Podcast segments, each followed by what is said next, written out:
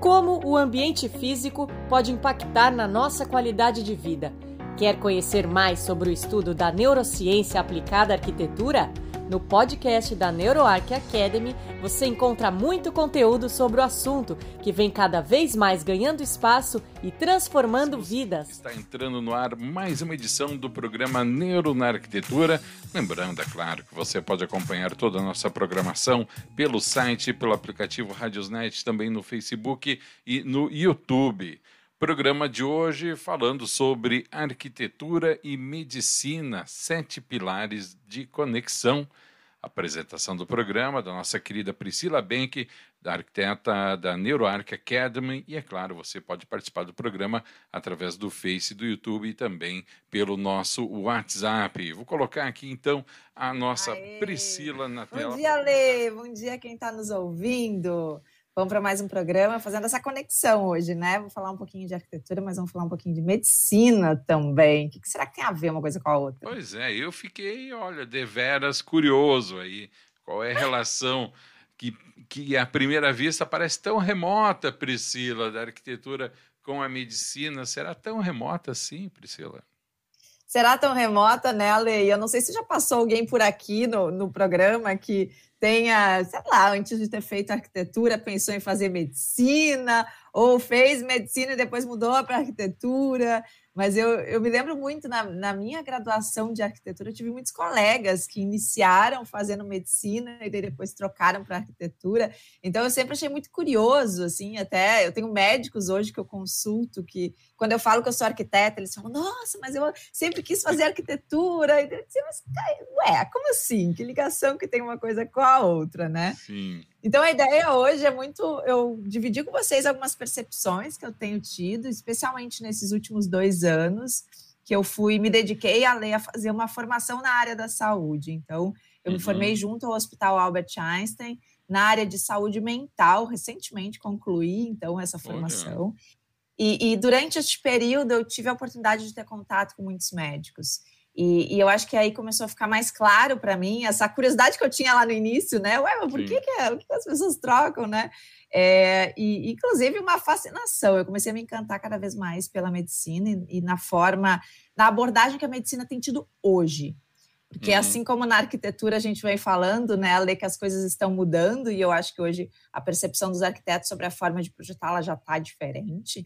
Uhum. É, a gente vê que também na área da saúde, também a medicina está evoluindo para uma medicina mais humanizada, uhum. mais um olhar mais integral, na verdade, para o ser humano. Então, aquela coisa que antigamente a gente ia no médico, ainda tem, né, obviamente, muitos profissionais assim, mas que a gente vai com se queixando de enxaqueca, e daí o, o, o, por exemplo, e daí o médico vai lá e vai te dar um remedinho para curar a enxaqueca. Uhum. Mas de onde vem a enxaqueca? Por que, que a enxaqueca acontece? Né? Então, essa, essa investigação, esse olhar que a medicina e principalmente esses novos profissionais estão trazendo, que é investigar o ser humano como um todo e olhar uhum. a causa das, dos, das nossas doenças, dos nossos problemas, eu acho que faz parte dessa humanização que eu queria muito que a gente conseguisse fazer um link para a arquitetura também e ver de que forma que isso tudo se conecta. Que legal. Eu acho que tem tudo a ver, viu, Priscila? Falando da medicina, tu vê que tem ações que são feitas mais recentemente, que talvez nem fossem consideradas há um tempo atrás, né?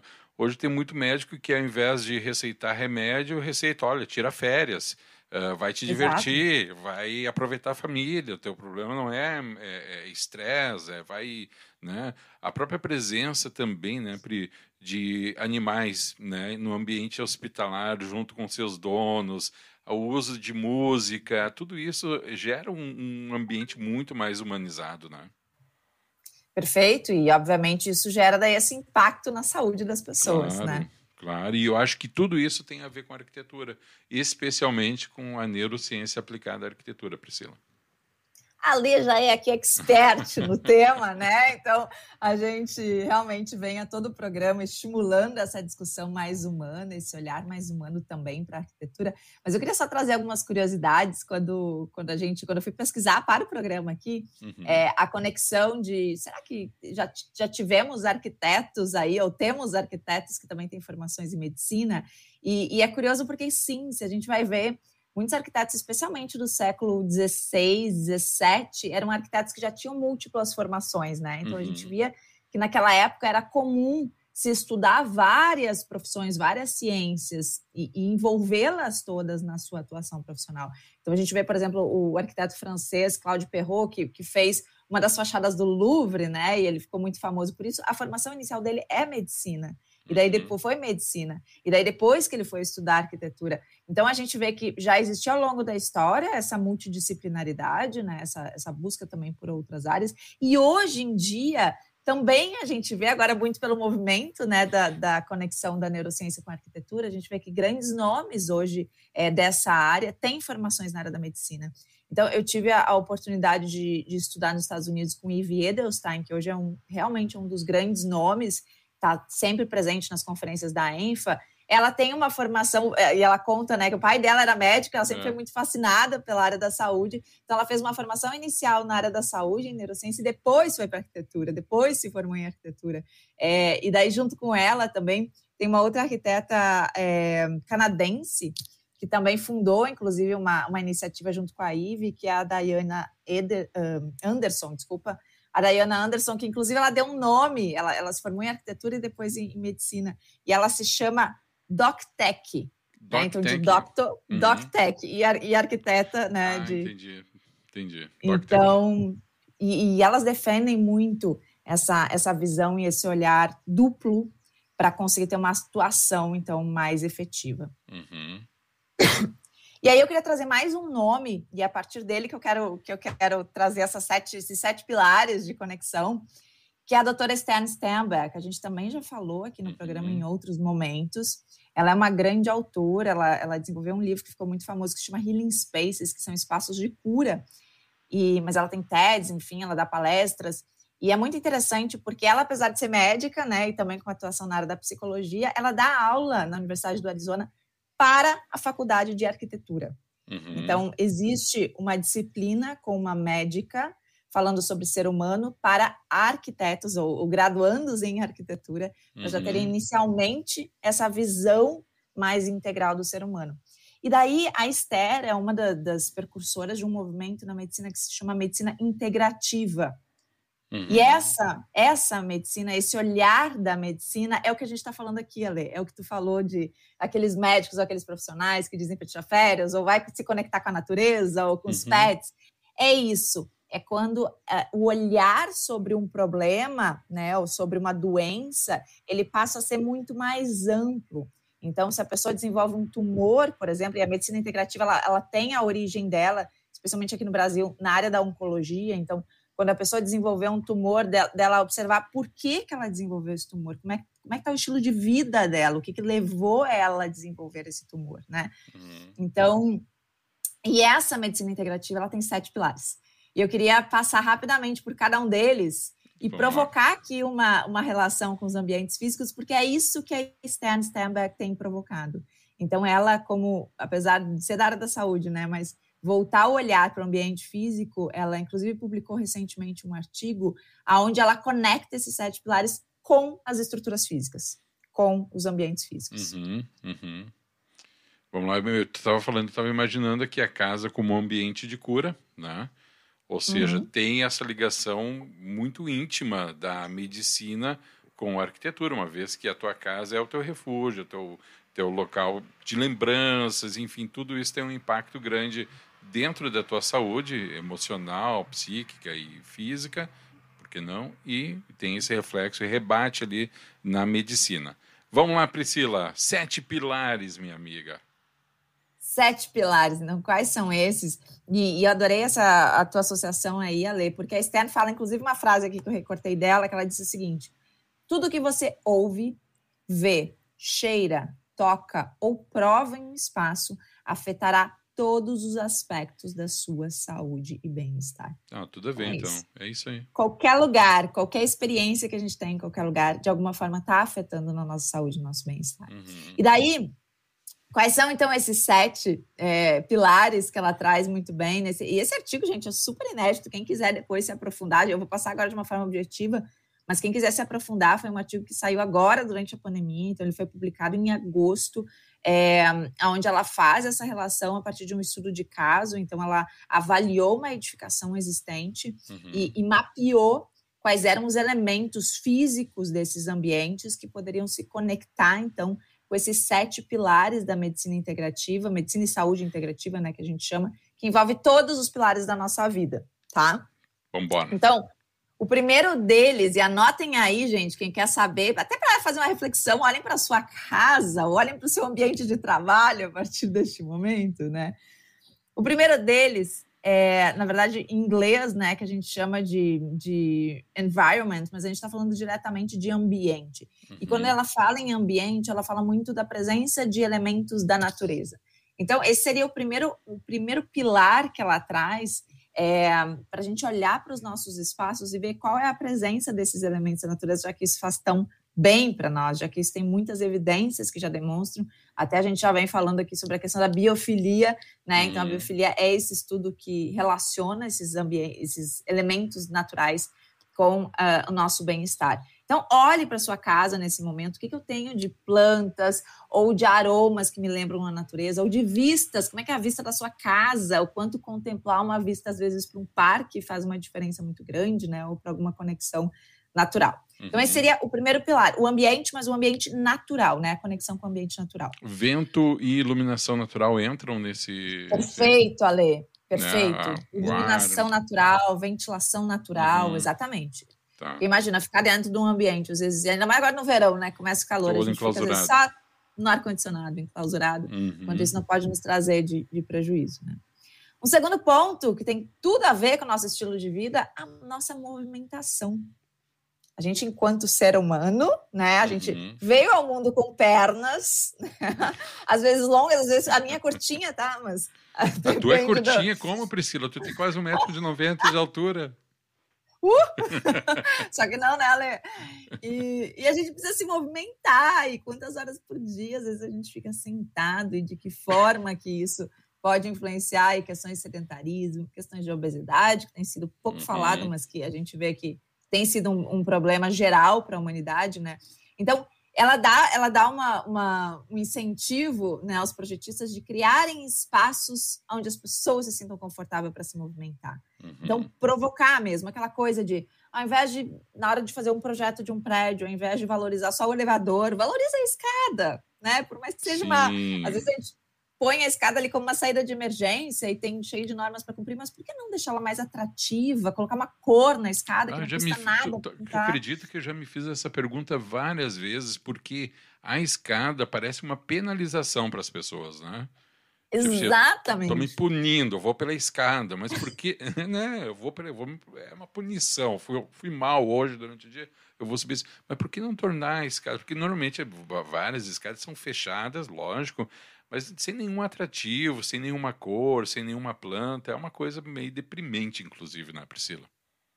Exatamente. Então, por que ser assim, né? Aí é óbvio que a pessoa vai, não vai ter estímulo nenhum para andar de escada e vai pegar o elevador, como tradicionalmente a gente faz. Claro. Então, se a gente conseguir provocar experiências diferentes fazer uma escada mais atrativa. E é bem isso, né, Ale? Às vezes é botar uma, uma janela maior para dar uma iluminação para a escada, ou é colocar, fazer um desenho numa parede, ou já vi escadas, achei muito legal. Você põe a quantidade de calorias que a pessoa está perdendo a cada degrau é que mesmo? ela sobe.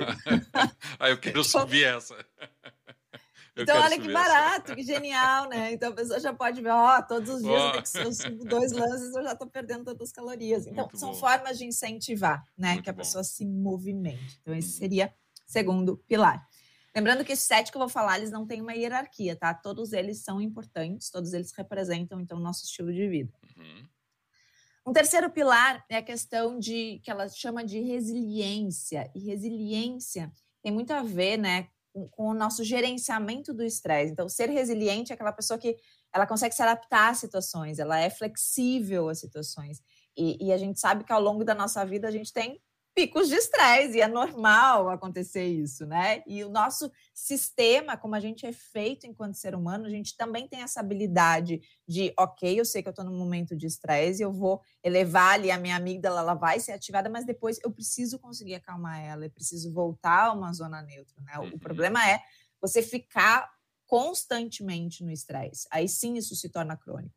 Mas ter essa resiliência, essa facilidade de sair de uma situação, daqui a pouco, que não é ideal e poder voltar a um estado neutro, isso é fundamental.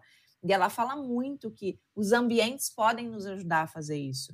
Então, ambientes que nos despertem emoções positivas, onde a gente se sinta bem, né? É, é diferente, eu vou trabalhar num lugar, tô cheio de problema no trabalho, mas vou, vou lá, uhum. vou trabalhar num lugar, daqui a pouco tem uma iluminação inadequada, que não tem uma vegetação, que não tem uma vista legal. Ou eu vou trabalhar num ambiente que é todo pensado para o meu bem-estar. É óbvio que a forma de eu lidar com esses problemas vai ser diferente, uhum. né? Então, é pensar também de que forma que o ambiente físico ele pode ajudar a pessoa no, próprio gerenciamento de estresse dela, na, na, resiliência dela ao longo da vida, tá? Uhum. Então, esse seria o terceiro pilar. O quarto pilar, vida sem pessoas não existe, né? A gente é ser humano social, então, não. relacionamentos. É óbvio que os relacionamentos impactam na nossa vida, sejam relacionamentos afetivos, familiares, profissionais, enfim, qualquer tipo de relacionamento é importante. É, e é por isso que daí ela estimula né, que os ambientes possam favorecer o cultivo de relacionamentos saudáveis. E o que, que significa isso? É realmente ter espaços para se encontrar com as pessoas adequados. Sim. Né? Então, passamos por um momento de isolamento, todo mundo, a gente viu o quanto fez falta estar fisicamente com outras pessoas, né? Uhum e poder poder ir hoje em lugares agradáveis para se encontrar com amigos, né? Ou é, é extremamente positivo. Então pensar também nos espaços de encontros, de colaboração. A gente vê hoje o desafio do da retomada dos escritórios, né? Como é que vai ser esses novos escritórios, já que as pessoas estavam tanto tempo isoladas? E sim, a gente precisa criar pontos de conexão com outras pessoas dentro desses escritórios. Então, os espaços colaborativos, eles não vão deixar de existir, eles precisam existir, uhum. ainda mais agora, para a gente se reconectar com as pessoas. Eu acho que eles cumprem uma função bastante social nisso, né, Pri? Porque, uh, apesar de todas as facilidades do home office, mas tem certas situações. Até a gente comentou numa daquelas mesas que a gente fez ali da, da, da atividade, é, como tem é, situações que só acontecem no ambiente de trabalho, né? Situações e assuntos, alguns tipos de interações, é só socialmente que acontecem no ambiente de trabalho também, né? Como isso é importante, coisas que acontecem que, inclusive, na hora pode até te incomodar, mas depois, com o tempo, o passar do tempo, tu olha para trás, para trás, tu vê que ele foi um grande aprendizado. Então, eu também acredito nisso. Acho que uh, é essencial que continuem existindo esses ambientes e que eles sejam voltados para as pessoas realmente, né? Muito, Ale. Eu acho que esse ponto que você trouxe é fundamental, até porque é uma das, das consequências que a gente tem visto, né, de quem se queixa desse isolamento do home office é a falta de criatividade. Muito do, uhum. dessas trocas que a gente faz, às vezes, espontaneamente, conversas informais, é aí que surgem Surpresa. as grandes ideias, né? Então, não adianta, ser humano é ser social, a gente precisa estar em contato com outras pessoas. Perfeito. Quinto pilar ou sexto? Quinto pilar, quinto. quinto. pilar, e olha que interessante esse Ale, que ele faz parte, então, de novo, para quem está tá entrando agora, a gente está falando dos sete pilares, da medicina integrativa e fazendo uma conexão com a arquitetura. Com, então, de que forma que quem projeta ambientes também pode estimular esses sete pilares. É a questão da espiritualidade. Hum. E, e, e, espiritualidade, quando a gente fala, e a própria Esther é, demonstra isso no artigo, a gente não necessariamente está falando de religião, uhum. mas a gente está falando em acreditar em algo maior, né? Uhum. Em, em ter um momento de reflexão sobre a vida sobre a, sobre a forma como, sobre o nosso autoconhecimento, sobre a forma como a gente tem lidado com a nossa vida. Então, poder ter também esses momentos individuais para essa autorreflexão também são importantes para o ser humano. Uhum, uhum. Já tem, enfim, diversos estudos, inclusive, né, de evidência. Lembrando que a medicina integrativa, toda ela é baseada em evidências, tá? Então, uh, tudo isso aqui, esses pilares, eles acontecem em função da ciência, sim. E, e, existem muitos estudos que já demonstram quanto ter fé por algo, independente do que seja, o quanto isso é positivo na vida, né? Sim. O quanto isso nos traz esperança na vida. É, até inclusive já tem um estudo comprovado que pessoas adoecidas recuperam muito mais rapidamente quando tem algo. E isso não, não quer dizer religião, não estamos falando de religião, estamos falando de espiritualidade, né? De acreditar, de, de, ter esse, isso que tu fala, esse momento de reflexão que para mim também muito se aproxima da filosofia, viu, Pri? a, a questão da espiritualidade, tu ente, te entender como pessoa, como ser humano e, te, e algo que esteja acima, independente da figura que tu der essa, a, a, esse teu sentimento, né? Perfeito, exatamente isso. E, e, faz parte né, da vida também esses momentos. E daí o que, que a Esther provoca? Que a gente encontre dentro da nossa casa ou dentro do nosso ambiente de trabalho espaços para isso, né? Para a gente uhum. ter esse momento individual. Então, daqui a pouco, às vezes, a gente está pensando só em áreas colaborativas dentro de um escritório, mas entender que a pessoa também precisa de privacidade em alguns momentos, né? Então, poder oferecer também essa flexibilidade é, também é uma estratégia que a gente deveria incluir. Muito bem. Bom, agora até já me perdi aqui na conta. Deixa eu ver. Um, dois, três, quatro, cinco, seis. seis. Vamos ao nosso penúltimo pilar. Bom, nutrição, né, Ale? Ah, comida. meu Vamos Deus do céu, Priscila. Não. Não, Priscila. Se a gente não se alimenta, né? Como é que a gente vai viver? Olha a cara da Ale, quem tá só ouvindo não tá vendo as caras e bocas. Ai, aqui, né? Priscila, não. Tá, ok, vamos falar de uma boa nutrição, então, né, Priscila? Não vamos falar de brigadeiro. Né? Exatamente, né? exatamente. Uma boa nutrição, uma nutrição consciente. Uhum. Isso é um conceito também que cada vez mais a gente precisa estimular, porque aquela coisa, né, Ale? A gente já pega ali um cachorro quente, ah, sanduíche, vai. come na frente do computador, aquela coisa assim. Ah, vai. É isso aí, vida que segue. Nem se dá conta do que está comendo, é né? Verdade. Eu acho que a correria do dia a dia, agora final de ano especialmente, né? Que a gente fica enlouquecido com obra para entregar, com Natal, com não sei o quê. Então, poder ter ambientes que nos estimulem a parar em alguns momentos do dia para se alimentar de uma forma saudável, de uma uhum. forma consciente, é super importante. E daí ela provoca isso tanto incentivando é, o projeto de empresas, né, que tem esses espaços de refeição, esses refeitórios, antigamente a gente chamava, né, hoje se fala mais restaurante, mas que não tem mais aquela cara de refeitório antigo, que é aquele uhum. negócio lá no, lá no subsolo, né, ah, sem luz, Jesus. sem nada. Meu, então, verdade poder ter um ambiente mais agradável, mais gostoso, para que estimule a pessoa a fazer essa pausa ao longo do dia, em vários momentos do dia, para poder se alimentar de uma forma saudável e consciente. Muito bem. Tá? E daí, indo para o nosso último pilar, então a gente já passou. Acho que eu vou falar o último, depois a gente recapitula uh, o sete. Mas o último, que é fundamental e cada vez mais a gente tem uh, estudos, que é fala da qualidade do sono.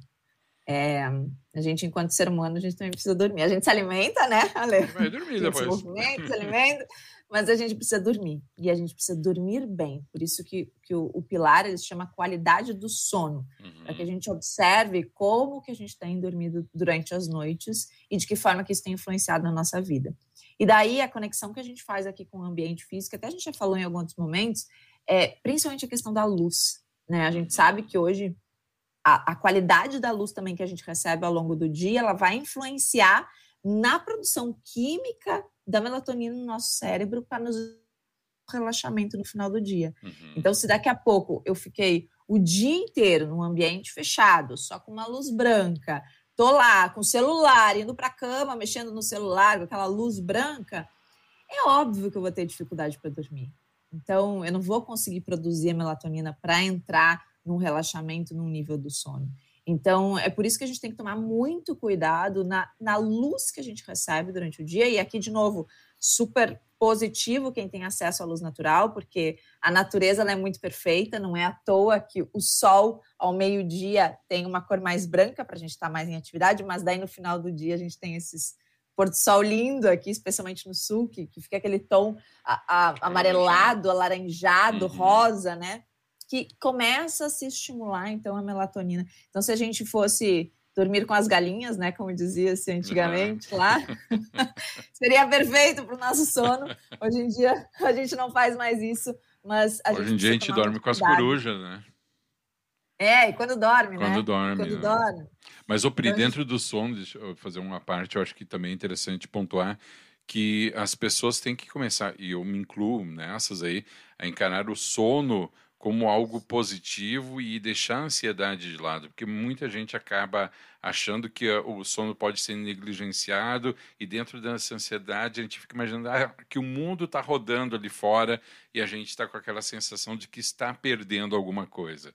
E aí tu vai adiando o teu horário de dormir, fica nas redes sociais e tal, e acaba indo dormir com essa sensação que alguma coisa está acontecendo e tu está perdendo, quando na realidade a gente deveria encarar o sono, né, como um restaurador da nossa energia, como algo inclusive que nos uh, nos faça ter uh, mais disposição no dia seguinte para o cumprimento de todas as tarefas. Né? E eu acho que a gente se perdeu um pouco nessa nessa poeira aí, Pri. Exatamente, que é esse excesso de ansiedade que a gente está vendo aí, né, Ale? Uhum. E que uhum. às vezes é muito difícil mesmo não, não levar para a hora de dormir. Exato. Mas daí também vem muito, por isso que todos os pilares são importantes, né? Se daqui a pouco se eu consigo um equilíbrio na minha espiritualidade, se eu consigo um equilíbrio na minha própria nutrição, dependendo do que eu como à noite, isso também vai influenciar no meu sono. Então, é, é são todos esses pilares que a gente precisa observar ao longo da nossa vida poder ter um estilo de vida melhor, mais saudável.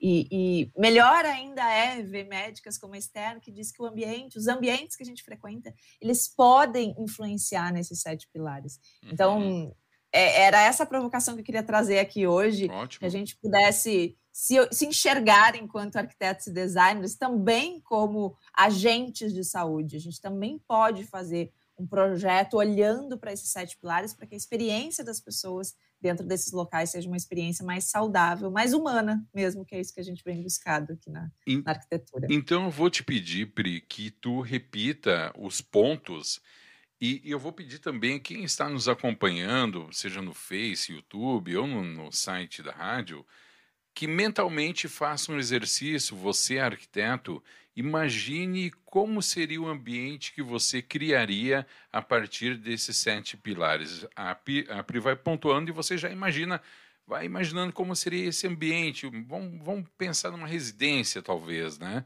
O que, que você colocaria nessa residência? Qual seria o seu projeto para contemplar esses sete pilares, Priscila? Vamos lá. Boa, Lé, adorei. Vamos lá, então. O primeiro deles que a gente falou é a inclusão, então, do, do, do, próprio natural, do meio natural, o ambiente natural dentro desses ambientes. De que forma que a uhum. gente conseguiria fazer isso? O segundo ponto que a gente falou é a importância da movimentação. Então, dentro dessa casa, como a Lei propôs aqui, o que, que se pode fazer para incentivar a pessoa a se movimentar mais. Eu já vou, já vou dizer que na minha casa que se tiver escada vai ser esse esquema das calorias. Já tô, tiver dois degraus para subir, já vou botar ali duas calorias por dia. Vai lá. Boa, Lê, boa. O terceiro ponto que a gente falou foi a questão da resiliência. Resiliência, quando a gente fala, a gente está falando principalmente de como é que o ambiente pode nos ajudar com questões de estresse. Então, como é que a gente pode, no ambiente, criar um espaço que realmente desperte emoções positivas, que a gente possa lidar melhor com essas questões de estresse ao longo da vida. Quarto ponto que a gente falou tem a ver com os relacionamentos. Então, esse também, enquanto ser social, a gente precisa uhum. se relacionar com outras pessoas e, de preferência, que sejam relacionamentos bons, saudáveis então, os ambientes coletivos dessa casa vão ser muito importantes para uhum. incentivar esses relacionamentos. Depois, o quinto pilar que a gente falou foi a questão da espiritualidade. Lembrando que, como nós falamos, espiritualidade não necessariamente tem a ver com religião, mas é ter um momento para se conectar né, consigo mesmo uhum. e, e, uhum. compreender as, as, coisas maiores da vida, né? Depois, o sexto pilar, a questão da alimentação, da nutrição. Então, de que forma que esses ambientes onde você se alimenta também pode te incentivar a ter uma nutrição mais consciente, mais saudável. E, por fim, a questão daí da qualidade do sono. Uhum. Então, que a uhum. gente conectou um pouquinho com a questão da iluminação desses espaços. Muito bem, Priscila. Eu já fiquei imaginando aqui, lógico, não fiz o projeto, não sou arquiteto, mas já comecei a idealizar a casa do jeitinho que eu quero aqui, baseado aí nesses sete importantes pilares que unem, logicamente, a arquitetura à medicina, porque promovem a qualidade de vida e qualidade de vida a gente sabe que o impacto é enorme na nossa própria saúde, né, Priscila? É isso aí. Eu acho que provoca a gente a enxergar os nossos clientes, né? Os, as pessoas para as quais a gente projeta num todo. Então, uhum. Então, às vezes vem uma demanda para nós que é uma questão muitas vezes estética ou, ou funcional, né? Para a gente adequar o ambiente, mas eu acho que a gente pode se provocar a fazer mais que isso. a realmente entender os porquês, né? Que nem quando quando o paciente vem com uma queixa de uma enxaqueca ou o nosso cliente vem com, ah, não quero mais essa decoração. Ah, mas vamos enxergar o porquê? Vamos, vamos tentar enxergar essa pessoa nos sete pilares para fazer um ambiente mais saudável. Muito bem, Priscila Benck, muitíssimo obrigado.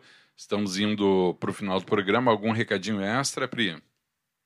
Recadinho extra, próximo programa a Gabi estará com vocês, então a gente fez essa, esse, essa dobradinha aí nesses dois programas, mas depois voltaremos a estar juntos, então não percam o programa com Gabi na próxima quarta-feira. De frente com Gabi.